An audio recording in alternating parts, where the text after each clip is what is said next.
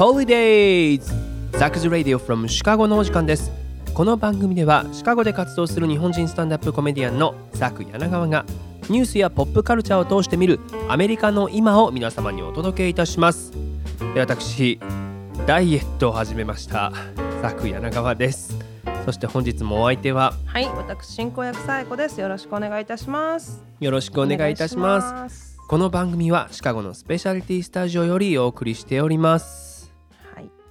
はい、聞いて、どうしました？太ってて。今気づいた。じゃあびっくりしたわほんまいや俺先週ね、はいナッシュビルで公演してきたんやけど言ってたね。いや久々の舞台やったんですよそどうやっのたよ？舞台ってあのお客さんの前でね、うんライブでやるっていうのが直接ねうん1ヶ月半ぶりやと思うねんけど、うん、でスーツ着たらさ、はい。またズボンのお尻が破けましてそれまたあれやろ？なんかもう急なんかマニアマニアイで縫ったそう安全ピンでさおお縫って。やつをまた違う違う違う違うあれは前ののは紺色のスーツのお尻破けたんやけあど今回黒がいってもう着られるもんないよほんまに。でさなんかこう番組でも言ったんやけど、はい。10月ミルウォーキーでツアーやった時に、うん。その紺色のがビリって破けて本番前、ねで安品でわーっと補強してうん。舞台やってきたんやけど、はい。もうさその時僕いやジムで鍛えすぎてちょっと足腰大きなってねみたいに言ってたやん、はい。それ別になんかこう息って言ったわけじゃないね、うん。ほんまに,、やっとったしね。そうそうほんまにスクワットむっちゃやってたから、はい。確かに足腰パンパンやなと思ってたんやけど全然ちゃうかった。あれもただただ太っただけだってん。脂肪やった。多分そうやと思う。じゃあもうウエストがさもうなんていうのもうすごいことになってて体重計乗ったんやけどはい。94キロあったわすごいね。でびっくりしたなんかジムとかの体重計あんねんけど、はい。なんかこうパウンドで出るやんアメリカって、うんね。だから208とかやって。んでそれがどんぐらいいかって、まあなんか計算せんでもまあ大体こんぐらいねみたいなこうパウンドはパウンド、うん。キロはキロで、うん。キロから目を背けててんちょっと。とそしたらも おうう上り調子やったもんね。びっくりした。ほんま。だから僕179センチやから。うん。だから80キロでいいのよ私もなんか200パウンド超えたって聞いたらねこっちの人も結構おおおって言われるやろ？そう。思やね。いや舞台ないって怖いわほんま。だからもうずっとスウェットしか履いてこなかったから。なんかこうズームとかのショーとかはあってんけど、うん。下別にさもう履かんやん。そうやね上だけカチッとしてさ、いやだからもうなんやろね。ほんまにもう潜在写真とか前の見たらもう別人やもんね。だからこれ最後さんにも何回も言ってきたと思うねんけうど、んはいあのダイエット始めました。これさもう何回も言ってない？言ってるよね。リスナーの人も何回も聞いてると思うん違う違うこれほんまに今回はまじ真面目なやつ。結果出さなあかんやつ。だからもう宣言してもいいやつよ。だからもう3ヶ月で5キロ痩せていくっていう計画を立てて。だからもう OK 1年かかってとりあえずうん。70キロ台に乗るやんほんなら。うん順調にいけばね。そう。とりあえず順調にいけばね。順調にいくよ、うん。だって、まま、甘いコーヒーやめたやろまず、うん。ほんそれからもう炭水化物と揚げ物取らへんってもうもうこれだけやね。なんかずっと甘いもんもう食べへんとか言ってたよね。そう。結構前から。今も聞こえた？甘いコ甘いコーヒーやーヒーやめためたっいう。甘いもそん食べへん僕食べへんみたいにだいぶ1年ぐらい前言ってな言ったかっっけよね。でもやっぱ全然食べてるやん。出されるから食べてまうや。拒否令よ。んいやいやあかんあかん。そう失礼に値するからな。いやいやいやいやそうだからあとはもうだから運動するっちゅうまあこれはまあまあまあすんねんけど、うん。でもねやっぱこの1週間やるだけでやっぱうん3キロ減ったからね、うん。だから今91とかなんですけど、はい。そうでもね3ヶ月で5キロ減でしょ、うん。でさっき計算したんやけど、うん。4年半経つとうん。空気になるんだよねゼロになるから。あのさなんでさ3ヶ月に5キロ順調に減ってくじゅこうずっと。計算になってるの？絶対減らへんやん。等差数列的に。絶対ならないから。だからもうあらんて。あいつおったっけ？みたいな。空気やなっていうやつになるから4年半後に。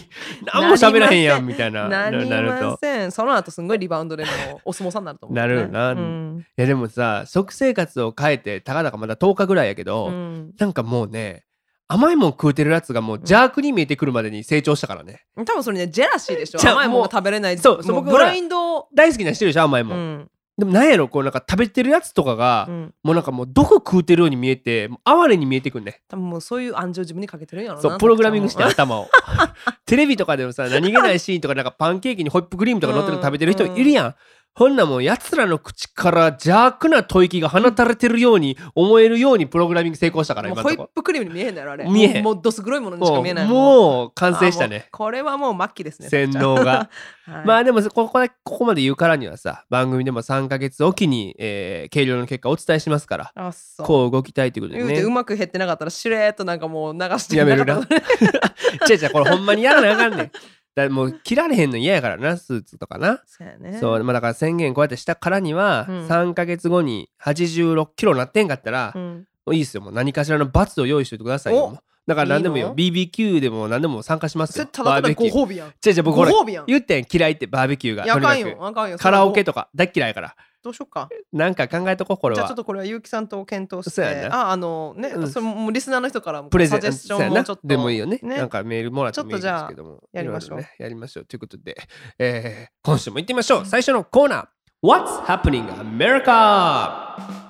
さてこのコーナーでは毎週今起きているホットなアメリカのニュースを独自の視点で皆様にお届けいたします。政治に文化そしてちょっとおバカなニュースまでアメリカの今をランキング形式でお伝えいたしますということで、うん。えー太ったという話にちょっと押されてたけども、はい。言い忘れてもったけど、うん。これ年内最後の番組ですよそうね。そうですもうはい。本当に、もうコロナ一色やったで1ほぼねもう一だってもう1年の3分の2以上コロナやったもんねそう。だから今ちょうどちょうどサクズレイディオのこのシーズン2が始まったのが3月なんよね今年の。あじゃあもうコロナ真そう。っ只中やね。だからもうね多分コロナという単語を喋ってない週はないと思うね確かに、マジで、うん。放送をね、うん。全部聞いてみな分からへんけども。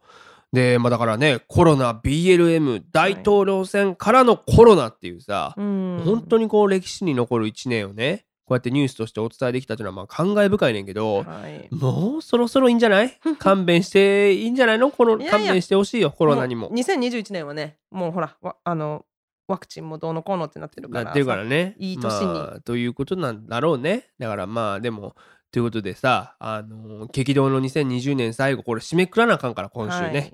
えーどんなニュースなんでしょうかということでランキングお願いします。第3位トランプ大統領新型コロナ経済対策法案に署名。トランプ大統領は27日議会上下両院が可決した9000億ドルの新型コロナウイルス追加経済対策法案に署名をしたとのことです。えこれにより国民の大半に1人当たり600ドルが直接給付されるしあ見込みとなっています。ね、はい。まあ、やっとやなという感じですよ。ずーっと言ってね。ずっと言ってずーっと本当に。来るんか来るんか2回目のスティムラスチェック言うてやっとやったよっていうね。まあこの番組がねクリスマス僕のツアーでお休みをいただいている中、はい。なんならアメリカ国民がクリスマスを楽しんでいる中はい。実は大変な攻防が起こっておりまして。確かにね。そもそもねこの追加支援策この数ヶ月もずっとずっと議論を繰り返してたわけですよ。うん。まあ要は新型コロナのに対して新たに9000億ドル日本円で言うと93兆円の経済支援対策をまあしようということではい。これをずっとまあ協議してたんやけどうん。ようやく話がまとまりまして、はい。12月21日にうん。上院下院両方で可決されたよね。うん。で、まあ、この法案来年度の予算案、まあ、来年度っていうのは、えー2021年の10月から22年の9月までなんやけど、これの予算案と一本化していて、うん。1兆4000億ドルつまり144兆7000億円規模の歳出法案も含まれているということなんですよ。はい。で上院下院通ったらあとはトランプの署名を経て GO っていうところだったんやけど、うん。あの翌日の22日はい。トランプまさかのツイッターに動画上げて、うん。俺はしないぜっていうもんだから 周りは大慌てと。ずっこけるやつですねあの吉本で言う。えーっていう。やっと決まったのにっていう。そうでもまずこの法案がそもそもどんな内容なのかというとですねはい。年収が7万5千ドルつまり775万円ぐらいね、うん。以下の個人や15万ドル以下の夫婦に対して、うん。600ドルの直接給付金の小切手を支給しますよということですよね。で早ければ年内には、えーまあ、発送を始められると言われてた。のはい。でそれから、えー失業者支援プログラムプログラムの有効期限の延長うん。から計3000億ドル以上の企業支援。あとは家賃支援なんかでも250億ドルが含まれているということで、まあ、これではい。多くの人が家を失わないで済むとも言われていたんですよね。はい。で、えーまあ、そんなことが記されたこの法案ですね。なんと5600ページにも及ぶ超盛りだくさんな内容。超超盛りだくさんよね。これハリー・ポッター全部よりあるんちゃう？わからんけど。7巻。あそっか。あれ。いやえー、あるかな。ないか。な。いわないわそんな。なさそう。いやハリー・ポッター。うん。源氏物語。現地ボタンすんのなかったっけ？わからん。その巻物やからな。そう。だからととにかくもう全部読んで理解してる人はこの世におるんかっていうこの法案をね。JK ローリングもあんま分かってないかもしれないっていうところで。まあでもそのトランプが22日に俺は署名しないぜと宣言したと。はいまあトランプももちろん全部は読んでへんやろなと思うねんけど。分からんよ。目は通せるかもしれない時間ありすぎるでしょ。速読やりすぎてるでしょ。とにかく俺は気に食わへんと署名を拒否したんでね。はい。じゃあ何がお前は気に食わないんだって思ったら、うん。えー、1人当たり600ドルっていうのは少なすぎると思うんだって言い出すっていう、うん。あれってこれいい人なのかっていう。あれっていう。味方や味方や国国民のっていうところなんだけど、あのまあ、確かにね3月1回目の給付金があった時は、はい。1人当たり1200ドル。つまり今回の2倍やったよね。でまあ2回目はさまあもちろん少ないながらもギリギリの額っていうのはもちろんそうなんやけど、うん。トランプの言い分としては、まあ、他国への支援策、まあ、エルサルバドルとかねそういうまあ中南米の国々を中心にはい。5億5000万ドルもの支援が含まれてると。うん。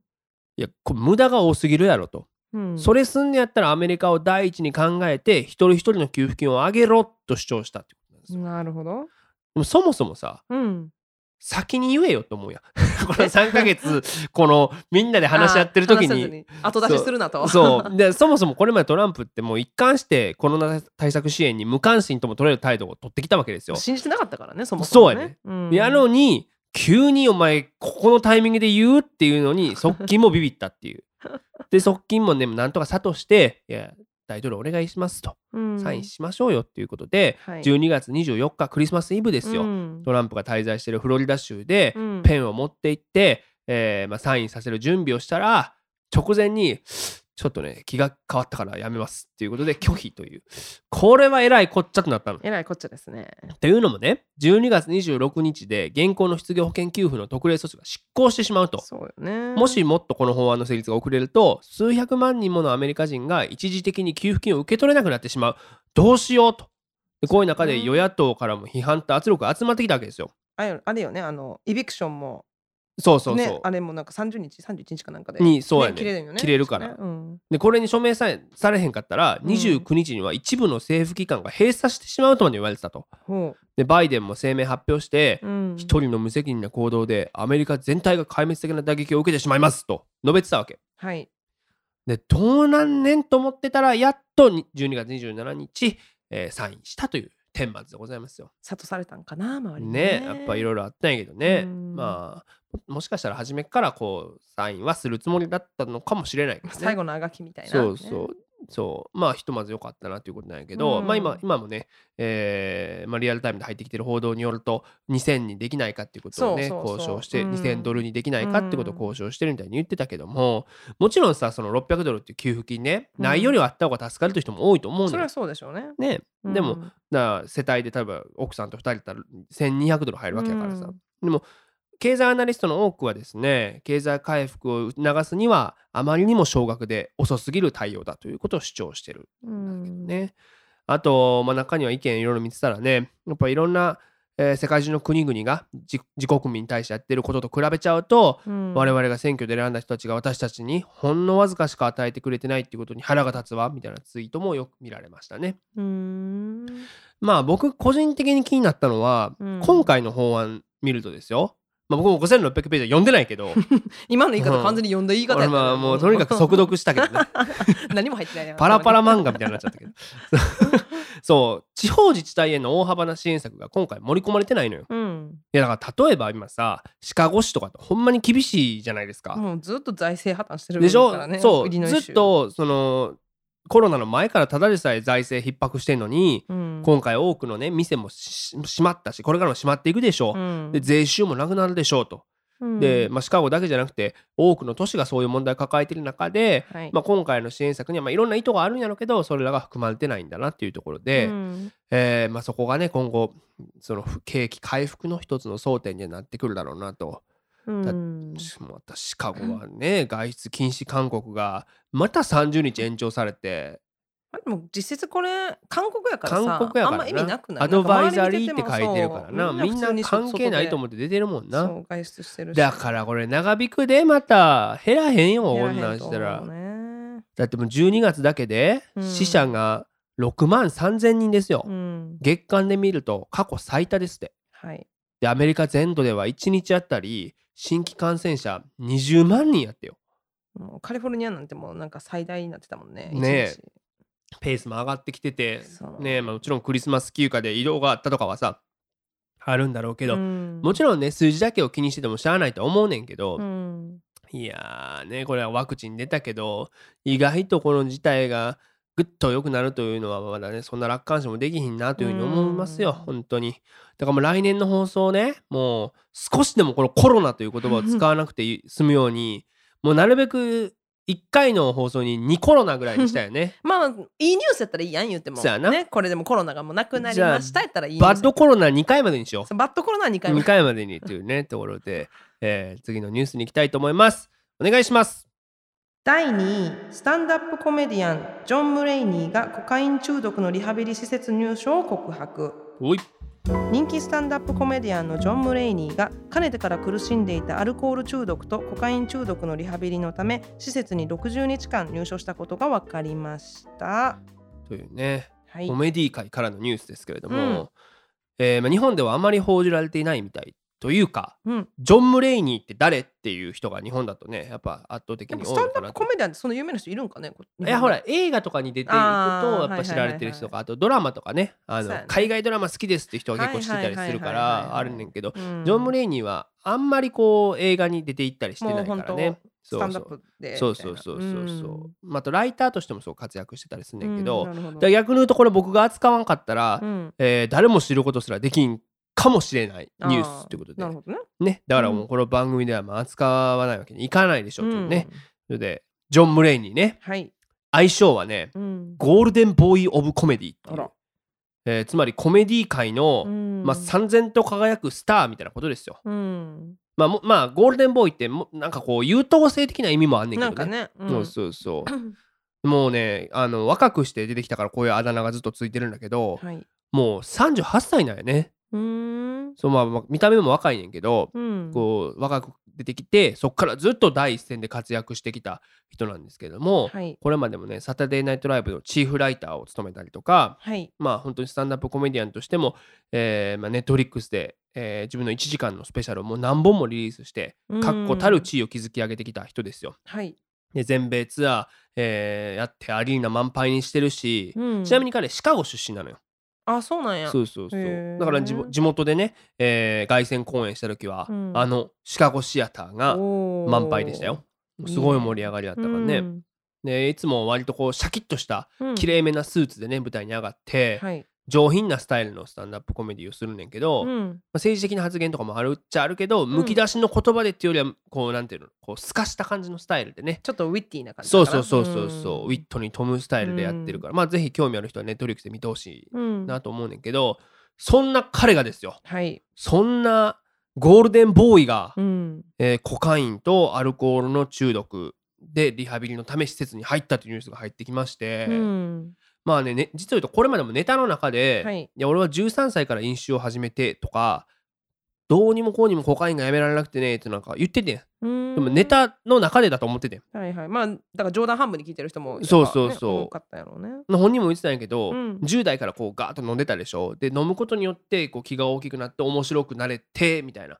それがなんかこう自分のアイデンティティでもあったみたいな話をしてたんやけど、はい、23歳の時にほんまにこうブラックアウトな気絶するぐらいもう飲んでしまってそれを機にこう心を入れ替えて、らうん意志を強く持って、えーやめようと思って克服したらしいのアル中を。おおなるほど。って話もそこまでネタでしてたのね。うん。でなおかつさ、えーもう10月とか大統領選のほんと3日ぐらい前の直前にうんサタデーナイトライブ司会で出てきて、はい。ももうシャキッとしてて全く問題ないように見えたし、うん。先月からもう本当に名優とも呼べるセス・メイヤーズっていう人のねレイトショーにライターとしても入って、うん。番組にもたびたび出てたから、うん。もうななんかこうそんななんていうの中毒でみたいなこれほら僕らが勝手にイメージするさあもうラリラリかベロンベロンみたいな。そう。なんか全然そんなんせんかったから、うん。まあびっくりしたっていうのもあんねんけどう、ん。まああのー周りの人々の反応としてははい。こうやってようやくね施設に入ってリハビリすることで病気と向き合うことができるのはいいことだねみたいな前向きなものが多いんですよ。うんうんう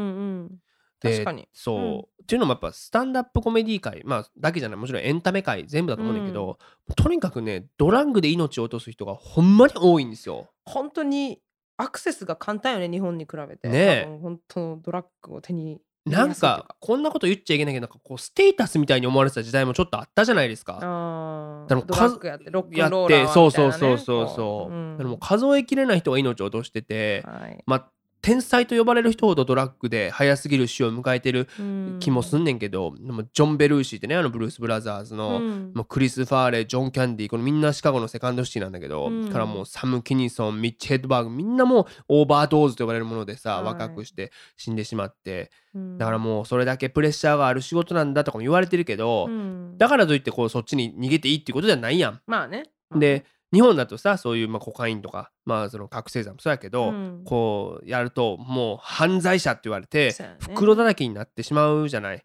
うん。でもやっぱ病気という側面の方が僕はやっぱ強い気がするから、なんか中毒がアディクそうそうそう。アディクションだからね。ねちゃんとした専門のねそういうリハビリプログラムとか、うん。そういう施設とかでそういうちゃんとしたアプローチを受けないといけないんじゃないのかなと思うわけよ。うん。だからねだってこのコロナでもさそのエンタメの人だけじゃなく一般の人もドラッグに頼ってしまう人が増えてるっていうニュースとか読むしさ。家いるの多いしねストレスたまるし、ね、そうそうそう、うん。だから本当に大きななんかこう社会問題だと思うのでだからこそこのジョン・ムレイニーがね克服して戻ってきて、えーまあその上でこう語るコメディっていうのはね、うんえー本当に意味のある重要なものになるんだろうなというふうに、はい、えー思いますよ。うんね、だから皆さん、あのーせっかくやったらネットフリックス空いてる人はねジョン・ムレイニー見てみたら面白いんじゃないかなとうん思いますよ。あのーやっぱシカゴの一つの星ですから、ほね、シカゴシアターでやってるやつもあのネットフリックスになってるからね。見ていただければと思います。ということで次のニュースお願いします。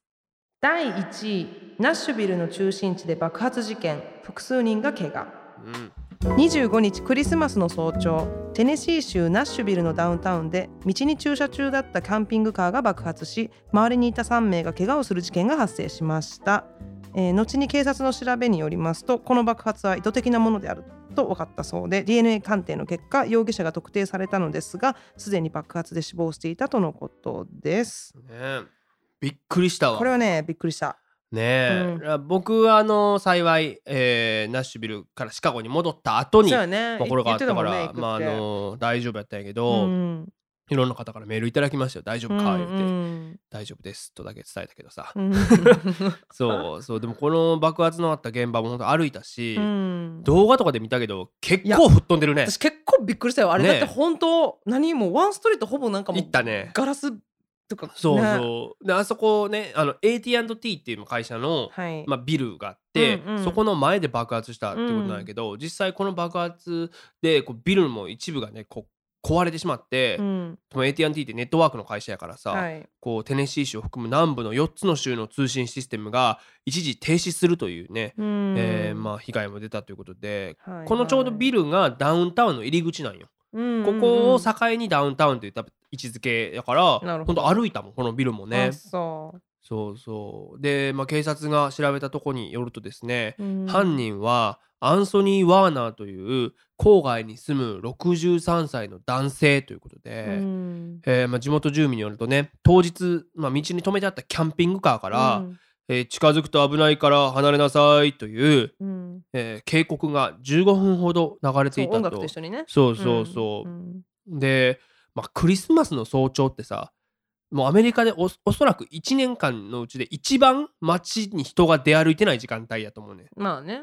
そうだからもうこれが違う時間やったら確実に多くの死者出てるかうら、ん。いやー怖いなと思うねんけど、ねなんかねこうこれ分かんないですよ。一部の、うん。こうなんかこう憶測によると、はい。AT&T の前での爆発ということから、うん。5G に対する抵抗のテロなのかみたいな動機がいろいろ取り沙汰されてるけど、うん。いや分かれへんやんこんなん。なんかねニュースではこっちではスーサイドボミングとかってあの自殺ね自爆テロみたいなことなんでね、みたいな言われてるけども被疑者が死んでしまってるからもう分かれへんっていうか、でまあこれ被疑者確保まで、まあ、ちょっと時間かかったんだけど、うん。それまでナッシュビルに入ることができやんくなったそうなん。かあれよね。なんていうの？日本語で怪しい。緊急事態そう緊急事態宣言みたいなのがね。出してねあの州知事。まだその怪しい人が周り出ていってしまうかもしれんからということで、うん。こう封じ込めみたいになって、うん。えーだからこう主要な幹線道路とかも封鎖されたりなんかしましたから、はい。い、やー怖い。まあみねまあ本当人が死ななくてよかったってところなんですけど、ねまあね怪我したりあのなんかあのボムスクワットの人がなんか耳はいはいはないはい。聞こえんくなって。聞こえんけどねなん解体する前にね出ちゃったから。出ちゃったって言ってたね、あの爆発うん物処理班の方ね、うんうんいやでもさこうナッシュビル行ったけどうん。うんものすごいにぎわいやったよ。あそうんいやもうもともとナッシュビルってミュージックシティと呼ばれてるんですよね。ね。音楽の街ってことで、まあ、カントリーミュージックのレーベルとかレコード会社が集中してるからってことなんやけど、うはいもうね街中こう音楽が流れてて、うん。でこう、まあ、バーとかもいっぱいあんねんけど、い。ダウンタウンにあるバーとかも入ってったら、うん。もう必ず地元のミュージシャンがライブ演奏してんのよ。はい。です加えてね近年ではバチェロレッテパーティーの聖地として若いい女性にも人気で、このまあ要はは結婚直前に最後の独身を祝うパーティー。そうそう独身最後パーティー。パーティーね。てかもうねどんちゃん騒ぎだね。そうよね。そう。はめまあ最後にハメを外しましょうっていうね結婚前にね。をこう友達とするっていう感じで。でうんうん。それがなんかこうドラマでナッシュビルがそういう街だよみたいなの紹介されて以降、うん。このどんちゃん騒ぎの名所なんて思ってるわけよ。ちょっといいんかどうかね。元の人からしたらどう思ってんやろうと思うねんけど、うん。はた迷惑かもしらんけどな、まあ、でも街歩いて思ったんやけど、うん。とにかくね若い人がもううん。あとみんなベロンベロン。あまあそれは納得かな。あとコロナはどこ行ったっていう 誰もマスクつけてんかったし。こう千鳥足でさ、うん。なんかもう騒ぎながら歩いとったよ、ううんうん。今こう週の制限が一応あって、はい。22時夜の10時にバーが閉まることになってんねんけど、うん。もう追い出された酔っ払いがさもう10時以降もうダウンタウンで大にぎわいなんよ。うーん。でもうなんかもう僕の公演ももちろん夜やからさ、うん。大量の酔っ払いもこれ2時から飲んでたやろみたいな昼間の。若い子ばっかりやったんちゃんいやまあそうやな。でも若い人多かったな。だからもう舞台袖でさ自分の出番待ちながら見ててさ、うん。あこれは今日もう下ネタと客いじりで行くしかないっていうのを 決めたよね。あそもうズボンも破けてるしこっちは。う 仲間やでみたいな感安じでね品で。いやそんなベタなのはやらへんけどさ。だって僕が舞台上がる前に、うんお皿3回ぐらいひっくり返ったもんね。テーブルからもうどんがらがっしゃーあやってた。そうだからもうどんぐらいねどんがらがっしゃーになるかが、うん僕の中のその観客の酔っ払い度のバロメーターなんよ。なるほどね。うるさそうやななんかこんだけそのひっくり返るぐらいなんか鳥の手羽先がもう宙を待ってたもんね。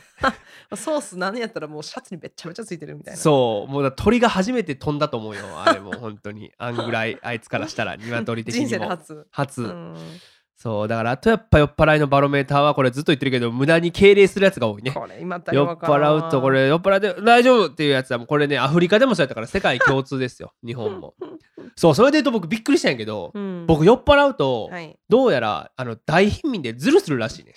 一番なんかもなんかうこすいやろ、うんこすいわ。やこれほんま覚えてへんねんけど、うん。なんか前先輩たちと飲んでて、うん。なんかこうトランプのね大貧民をしたんだけど、はい。あれ大貧民になってもうたんよ。うん。一番、まま、負けたってことですよ、はい。ほんで負けたら、うん。えー次の、まあ、やるときに、うん。こう自分の手札の中で、うん。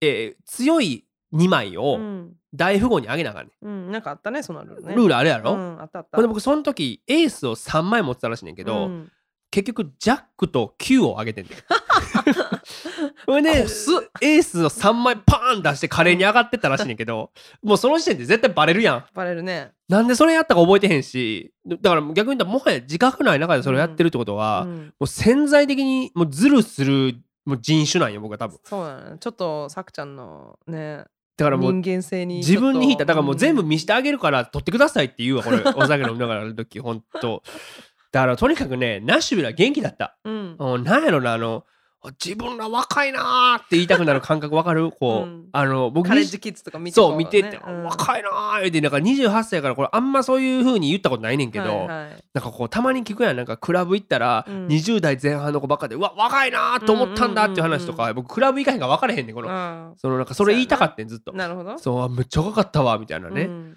だからもう若い人で溢れてるとこ行く経験がもうなくてじじいばっかりしかおれへん寄せとかさ あと人形浄瑠璃とか言ってたから絶対嘘やん。これほんまに絶対嘘。ずっと言ってたよ大阪の時あ人形浄瑠璃。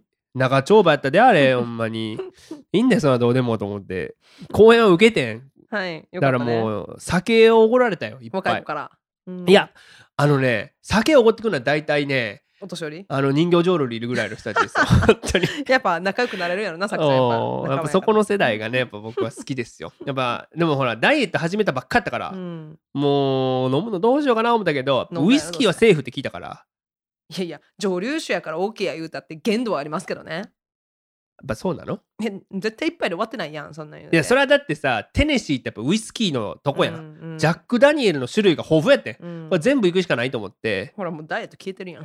いやその時はねもうその時ばかりはここぞとばかりにテネシー・ワルツというウイスキーが美味しくて もうエリチエミが聞こえてくるからねもう知らない間にあのー友人に男取られるやつね。あそう。なの。とにかくすごいなこの話と思いながらね。まあせっかくそんなに人気が出たのにどうしてこんな事件が起きてしまったんでしょねしかもクリスマスの日っていうのがちょっとねね。痛い。心が痛い。ちょっと、うね。本当に、まあでもねナッシュビルという街自体はとても魅力なうん魅力的な街でしたとうんいう報告でございました。はいえーということで、What's Happening? アメリカのコーナーでした。ここからは、サクズウィークリーアップデートのコーナーです。ということで、まあ、先にテーマを発表しようかな、今日はね。そうん、今日はね、あの、ううん音楽から見るアメリカの分断ってとこでね、うんやっぱこのナッシュビルの話もしたいなと思うんだけどさ、うんこのナッシュビルに中高の野球部の先輩が来てくれはったんよ。日本から？アラバマから。あアラバマから。もう結構じ運転わーってしてくれて、うん。来てくれて、もう嬉しかったんやけど、うん。こう、テネシー名物がさ、はい。ホンキートンクと呼ばれる、うん。まあ、いわゆる安酒場みたいなとこがダイブバーというやつかな。そうそうそう、まああってまあ行ったよ2人、うん。でこう地元のカントリーバンドが演奏しててう、ん。もう大盛り上がりだったよな。うん。多分多分100人ぐらいいたんちゃうかな。あそでまあやっぱ僕もさ初日のステージ終わって、うん。あんだけベロンベロンのやつがいたからう、うん。これもこっちももうベロンベロンにならないと戦えないなと思って、とにかくジャック・ダニエル飲み続けたのよその。あそままあまあ楽しいなと思ってたんやうけど、うんうん。その100人おる中で、はい。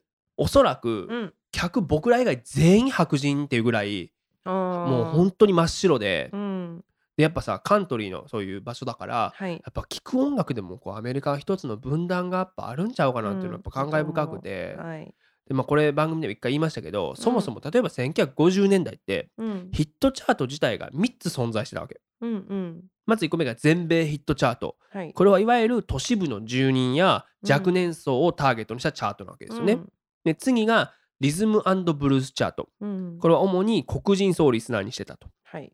で最後がカントリーチャートこれは南部や中西部の白人を中心とした保守層を、まあ、ターゲットにしててもちろんこんなにかん綺麗に分類できんねんけど、とにかく音楽のジャンルによって人種の隔離分断が行われてたとうんいうことなんだよね。まあ、だからもっと分かりやすく言うと人種や地域で聴く音楽も違ってたよとうんいう中で、えーまあそれこそラジオステーションだって当初ははい白人による白人のためのものでしかなかったわけ。うんでもそれじゃあさ市場の需要と供給の原則に合わへんやん。まあね。そう黒人の人だって聞きたいラジオあるわけやん、うん。放送って。電波合わせたら聞けんねんから。うん。でそんな中で、えーまあ、WDIA っていう、まあ、ラジオ局があってんけどもうはい。経営がもうね傾きかけてたんよ。うん。でこれどうしようって時に賭けに出て、うん。えー黒人の DJ を据えて、はい。リズムブルースを中心に流す番組を開始したの。うん。でこれによってもう人気が出てしまってですね、うん局の経営が V 字回復してこれが全米初のブラックステーションとなった、うん。ねえーこれが1949年の話なんですけど、まあ私もこの時生まれたら完全に聞いてましたね。ね聞いてるよね。たね。そうそう。だからもちんろんその、えー白人も聞いてたわけよね。うん。でその中の一人がエルヴィス・プレスリー少年ですよ。なるほど。もちろん彼の名前ね、えーリスナーの方もご存知だと思うんですけど、まあ、彼が実際何を行ったのかと。彼の行った一番の功績って何なんだろうっていうのをごくごく簡単に言うと、はいそれまで黒人のマーケットでしかマスに需要されてなかったリズムブルースという音楽を白人のマーケットにまで広げてロックンロールにしたということなんです。うん要はもう本当クロスオーバーさせたと。なるほどジャンルの壁を越える音楽を作ったとも言えるってことですよね。はいじゃあ、えーそんなジャンルの壁をぶち破ることになったエルビスのメジャーデビュー曲が「えーハートブレイクホテル」という曲なんですけども、このレコーディングが行われたのがまさにナッシュビルの RCA ビクターのスタジオ B という場所。でここに行ってきたんよ僕。はい。そのまだ酒を入れる前ね。うんうん。そうでもあーいい場所だなと思ってやっぱこの歴史が詰まってるからさ、うん。ああと思って感動したんやけどはい。この曲「ハートブレイクホテル」何がすごいかというところで、うんもうん。うまずねとにかく売れたの。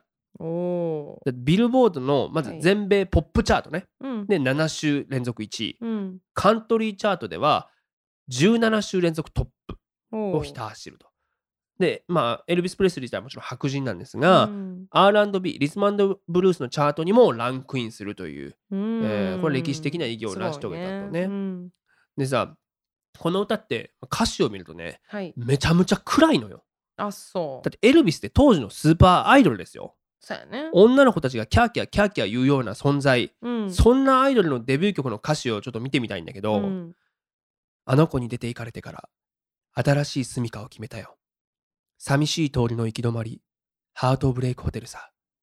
あんまりに寂しくてこんなに寂しくちゃ死ねそうだ。暗い！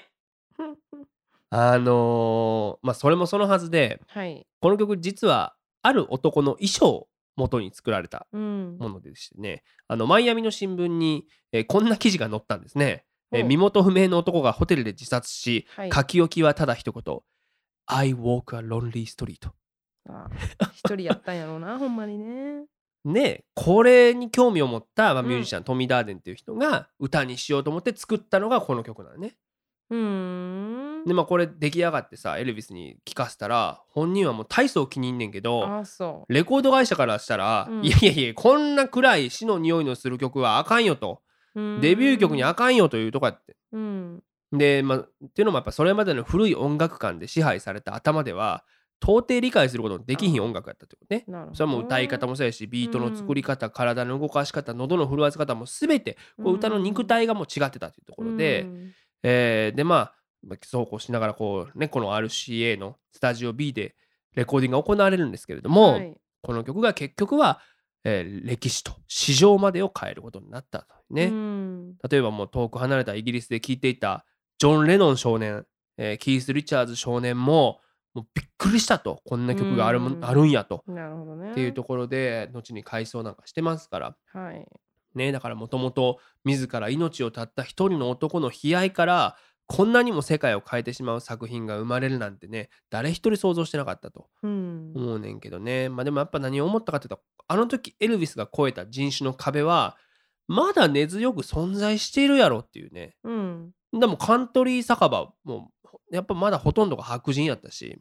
うん。だって今もそうじゃない？だそうそう。だ大体カントリー聞く人って言ったらさそういうそう。ちょっとサバーブのさそうそう。やっぱそういう巨大マーケットなんだけどやっぱそのね政治的なその、まあ、リベラル保守というところかもしれないけどもそういうところでもやっぱむ分断は起こってるよね。怒ってる。私ニューヨーク行って R&B のコンサート行ってアジア人多分ね私と友達のね2人だけやっただからからねそうやんね。うん、あとほぼ98%黒人やったもんね。だよな。だからヒップホップとかが最近その垣根を越えてきたっていうのはあるとは思うけどね。だからまあ、そうでやっぱ考えたのは今回さっきね第1位のニュースで言いましたけど、うん。ナッシュビルの爆発事件の被疑者実は爆発の直前、えー車から大音量である曲を流していたという報道がありまして、えー1964年ペトラ・クラークのヒット曲「ダウンタウン」という曲なんだよね。うんはい、でこれ歌詞がさ、うん、一人ぼっちで人生に孤独を感じるときはいつでもダウンタウンへいらっしゃい。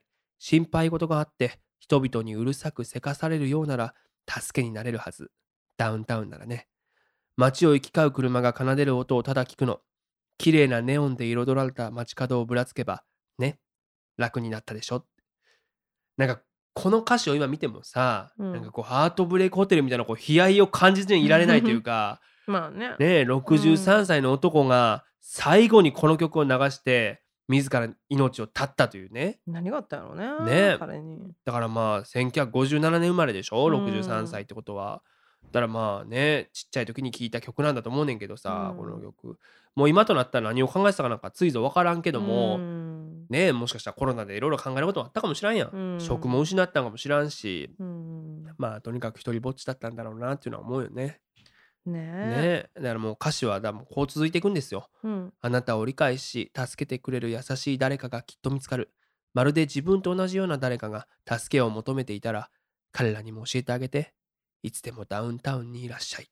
うん。ねえなんかこれを流してこう死んでいったっていうのはしかもクリスマスの朝よ。ねえ。一番家族とねそう過ごして一番一人じゃないって感じられる時に一人で過ごしちゃいけないホリデーにってね言うとちょっと胸が痛いね。えっていうんだけどやっぱ一つ言えるのは、うん、今道の車からこの曲流れてきたら僕はダッシュで逃げるね。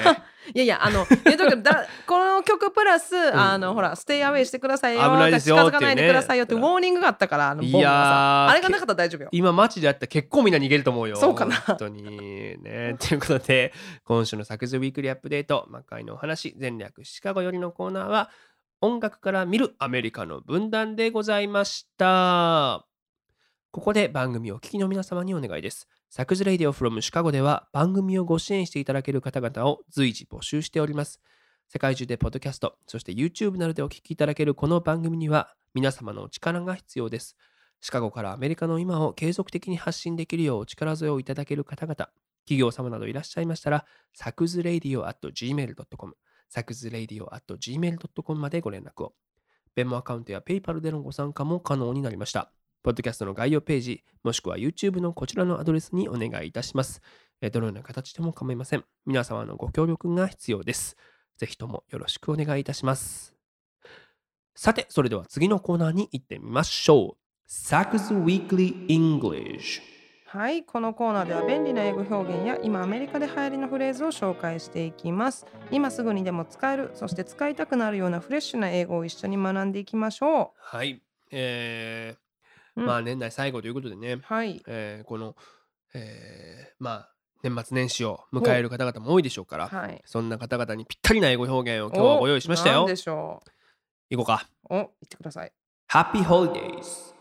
Happy Holidays。あいい。ね、ということでね。うん、ハッピーホリデイズ。これみんなあのまあ聞いたことはあるし意味としてはまあ簡単だと思うんですけど、うん。これ例えばじゃあ連休前最後に、うん。えー会う時にバイバイって時にハッピーホリデイズとかも言えるし、えーまあいろんな使い方ができると思うんですけど、うん。これ複数形ね。うん。ホリデーズね。うん。せやないとあの休み1日しかあ happy holiday クリスマスハッピーホリデー一日だけない言うてイブが出てこいよみたいな。パワハラになるからそれはもう今の時代 holidays というね、うん。えーそこは大事なんですけどもまあ通常アメリカやとクリスマスとセットになってることが多いんだよね。なんかもう Thanksgiving 終わったぐらいからもうこういう感じでそうやね。ホリデーホリデかでカード打ったりホリデーキャンプ、期間が始まんねんけどえ例えばほらなんていうの？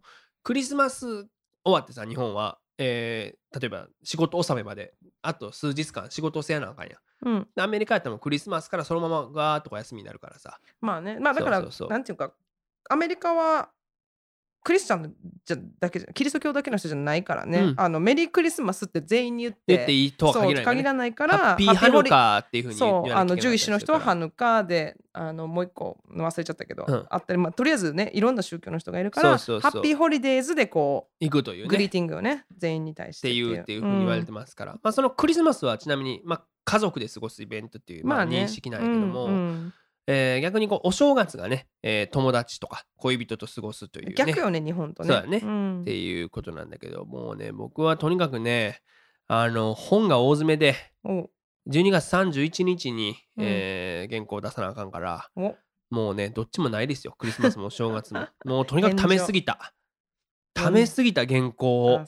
飲んでる場合ちゃうねん。いやほんまそう。ジャック・ダニエルなんか飲んでる場合ちゃうかった。っていうかさそもそも疑問なんやけどさ、うん。なんでこうクリスマス日本とかね、うん。みんなでお同じ日にデートしてるわけやん。なんでみんなと同じ日にデートせなあかんの？クリスマスやからやん。だからそれもなんか僕理解できへん。なんかそのみんなが逆にデートしてへん日にさ、うん。してる方が楽しいもん。なんかもう戦争負けてみんながもう玉印放送ラジオで「うーん耐え難きを耐えてる時にデートしてる方がなんかもうちょっといいやん。それはね非国民。負けてんねんかあなたは非国民です でまあ何が言いたいかというとさそのメディアが作ったイベントなわけやんそんな、うん。んまあ例えばもうバレンタインとかそうやんね。そんなんに乗っかる意味が分からへん、でバレンもタインにチョコをあげる意味が全く分からへん、うん。結局日本人ってそういうのが好きやんか。で流されてそういうのでなる乗るタイプやジューンブライドもそうや僕は好きじゃいない。まあさくちゃんがたまたまそういうのが好きじゃない人間だ日本人だっただって今とににかくチョコは今もう毒に見えてるから僕にとっては そうやろ？あの暗示でね。食べたい。食べたいそう。だからいやでも分かんのは旬のものってことだったらまだ分かんで。だ例えば牛の日土曜の牛の日にうなぎ食べるっていうのはまあそんなんもう昔からの慣習や日本のなんていうかさもいやチョコに旬はないでしょっていう。でもそれはだって会社のねチョコレート会社の。あれはどうよほなおせち。おせち料理ももう時代に追っついてないやん。もともとあれってほら料理してはるお母さんが、うん。そのお正月くらい休めるようになしましょうねっていうことで、冷めてもいいし保存も効くっていうものを作ったってことでしょ？そうやね。プラスだってほら三が日はお店開いてないから。相手がな？でもそんな今の時代店も開いてるでお母さんなんかあー男も当たり前のようにご飯作る。そんな時代そんもうフェミニストやから僕は。もうそんな意味がわからん意図がわからんの嫌いねん。なんかでも嫌やん。コンビニ飯なんか嫌やん三が日に。やっぱさ。いやそこは。スーパーも開いてんねんから別にラザニアとか作ったらええ全部やんの地域が空いてるとも限らへんねそんなん自分の地域空いてませんっていう人もいるかもしれへんやん。おせちじゃあでもなんか意図分からへんのにさなんか分からず「えー、牛月でおせち食べな!」みたいなさもういや意図分かってるやん。完全にもう意図はうちら分か分かってるやんってる今のやつ。多分鼻ほじりながら言ってるやつやでそんな分からへんやろと思っそてんなコール。だからしかも料理っていう字を見てごらんなさいと断りを図ると。レ点を入れてごらんもう見たらもう断りを図るって読めんねんから断りがなかったらあかんねん。断りあるやんだから。おせちはなんかおせちセーフ？僕うんあんま好きじゃいないねんなおせち。私も食べれるののはあの卵しかない、そうやね、うん、甘い。あ栗きんとんか。なんであんなにこの普段1年間通して2軍だったやつらを詰め込んでるのかが分からへだんからいやそこが理にかなってるとこじゃない。日持ちする。あ、ね。そう。日持ちして三が日をとね冷めても美味しい。もっとあるで冷めても美味しいもでもさその三が日3日間かけて食べれるもんってあんる？だっておばんざい見てよ。おばんざい冷めても美味しいでしょ、うん。あれだから日結局そういうのが入ってるそういうのがおせちに入ってるわけやろ？いやひじきとおせち入ってる？あんま見えへんくない？切り干し大根入ってる？入ってへんやん。まあでも似たようなの入ってるやんなんか。なんかでもグレードダウンしてね2軍やねんあいつらはとにかく。いやでもほらおせちの3段目ぐらいに入っとくかもしれないもしかしたら。ヒヒルンジャムみたいな感じ。である？でもタコさんウインナーなんてそもそも冷えても美味しいからお弁当にあんだけ1年間通して入ってるわけでもやん。3日間いけるんかねあれ。タコさんウインナー、うん、さん3日1月3日にあれ食べれるかな。だから誰かやったらいいねんリスナー これ今年知らんけどさ 本当に。だからもうだからまあ料理だけじゃなくてあれもさあのなんかお揃いのもん身につけるカップルとかいるやんなんか。ペアペアルックとかペアルックとかもうだからなんで備えして上辺だけ揃えんねんみたいな。もう内側から揃えてる方がまだわかるわ。何うちが下着とかいやもうだから同じもん食べ続けてもう胃の内容物と もう消化酵素も全部同じにすんねん、それはさ言う。ちゃ悪いけどさ一緒に住んでて年末年始一緒に年年越したら胃の内容お揃いタコさんウインンナ全く一緒やん。おせち食べてんねんから全く一緒のもの食べてるねんから内容のなん胃のーいやこ内容物れでもやっぱ消化酵素とかやっぱ1年間ぐらいかけてやっぱ作んないとでもさ言ってたらまあどんだけねお付き合いが長いか分からんけどどうせずっとしてたら、まあおそらく同じもの食べてるわけやから多分内側からペアルックなわけやん。でだからその方がいいよ。だからそうそういう人は外もペアルックしていいってこと？みんその方がいい。だからなんかあのさこれ打ち合わせの時なんか言ってたけどさうんなんか言ってたやん。なんかあのカチャってやったらその俺ペペンダントみたそういなだからあのなんていうの？あの ペンダントでも何でもブレスレットもいいけどこうチャームがねこうあのお互いのやったらカチャってはまんねやろ？ハートなるみたいな。そうもななんかそれ修学旅行でなんか買うやつやん。なんかあのお土産屋で。いや男子校やからないよそんな。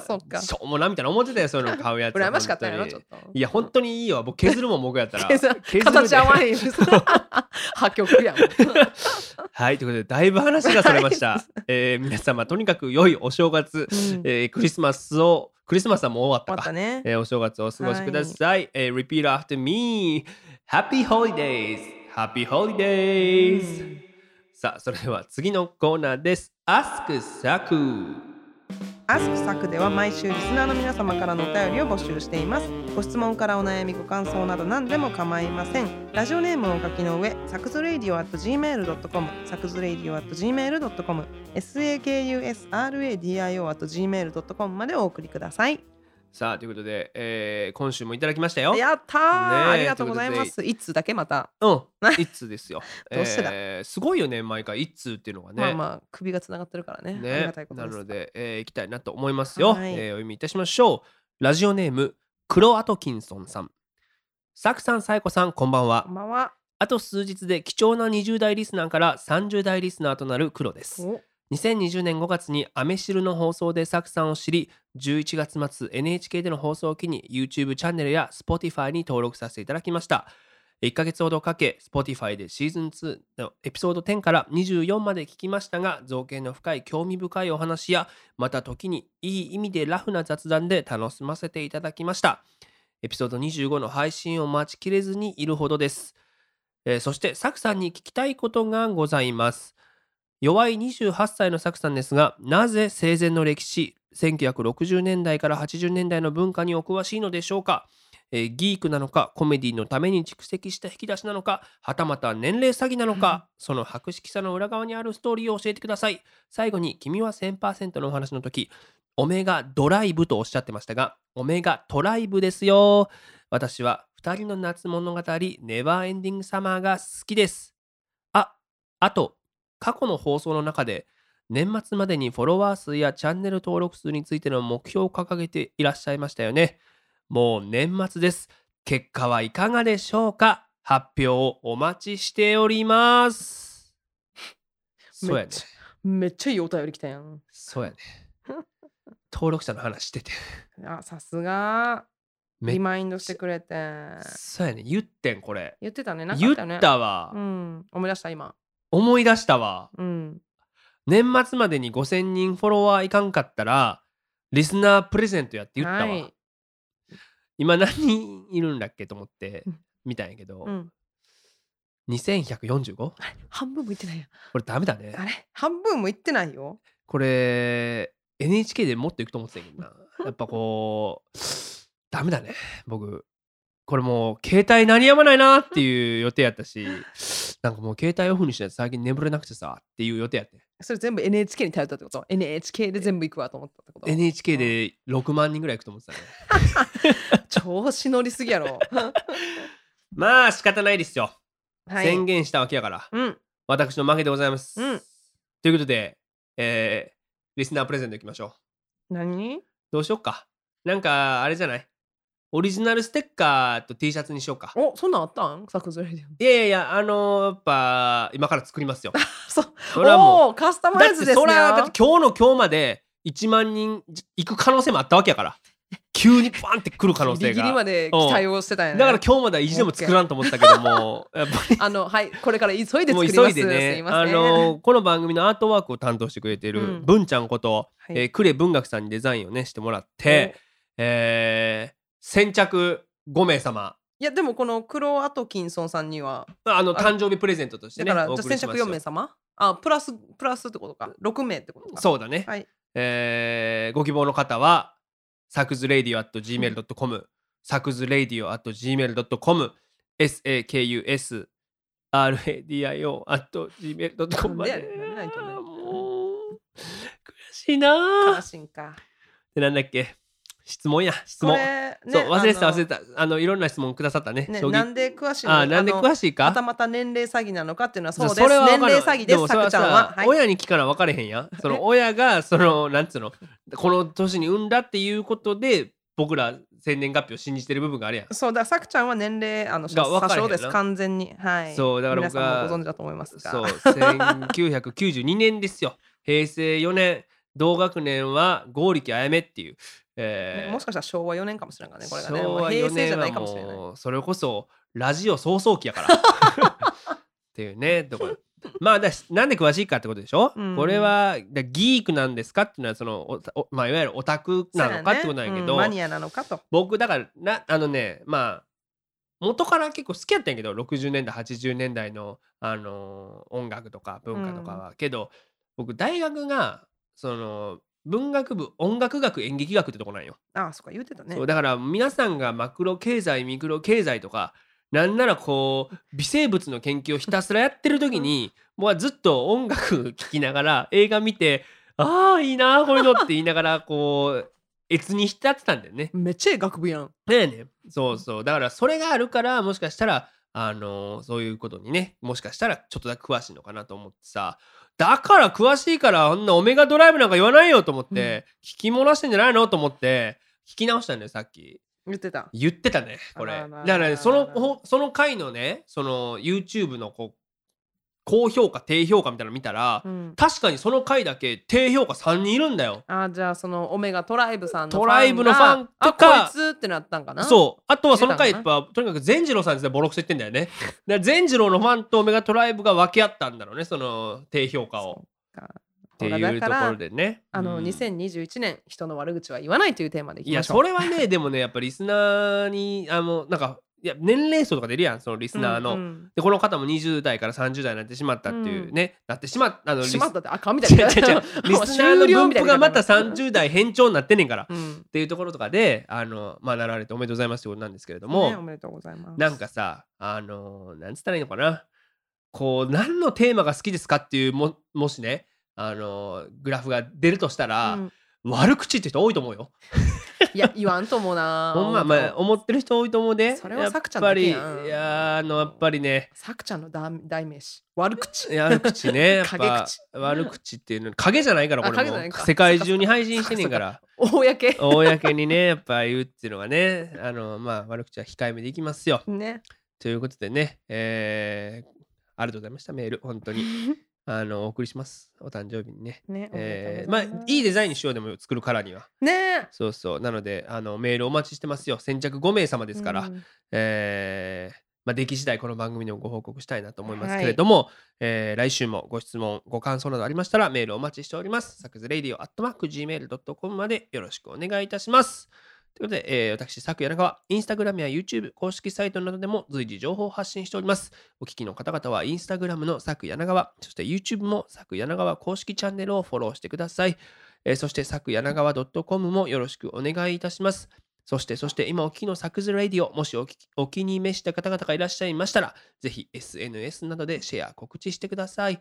口コミでこのラジオの魅力が広まると非常に私どもも嬉しく思っております。ということで、えー今年もあっちゅう間に終わりまして、はいあっちゅう間でしたえーまあこのラジオは無事にね、えー終わることができたなというふうに思っておりますけれども、来年なんかこうせっかくだからね新しいことにもこの番組チャレンジしていけたらなというふうに思ってますよ。何かなんかこれいいのやってほしいとかあったらねあの送ってもらえたら嬉しいね。ね確かあのまあ、全部無視するかもしれないけど。だからみんな送らへんねいやいやよもうそんないじられるやん言ういやてもうええわ。そんなもう言ど素人の言うことは。嘘です。大丈夫です。私がちゃんとあの私がちゃんとピックアップ目を通してねなのでねまあでも本当にいろんな企画企画というかね、まあ、例えばえーそうそう、うん。ゲストシカゴにたくさんええ方いらっしゃいます。しそういうのとかもねできればいいかなと思っております、はい今年一年ねね。お世話になりました。で改めましてまた来年、えーはいお相手は佐久柳川、最高でしたハッピーホリデーバイバイ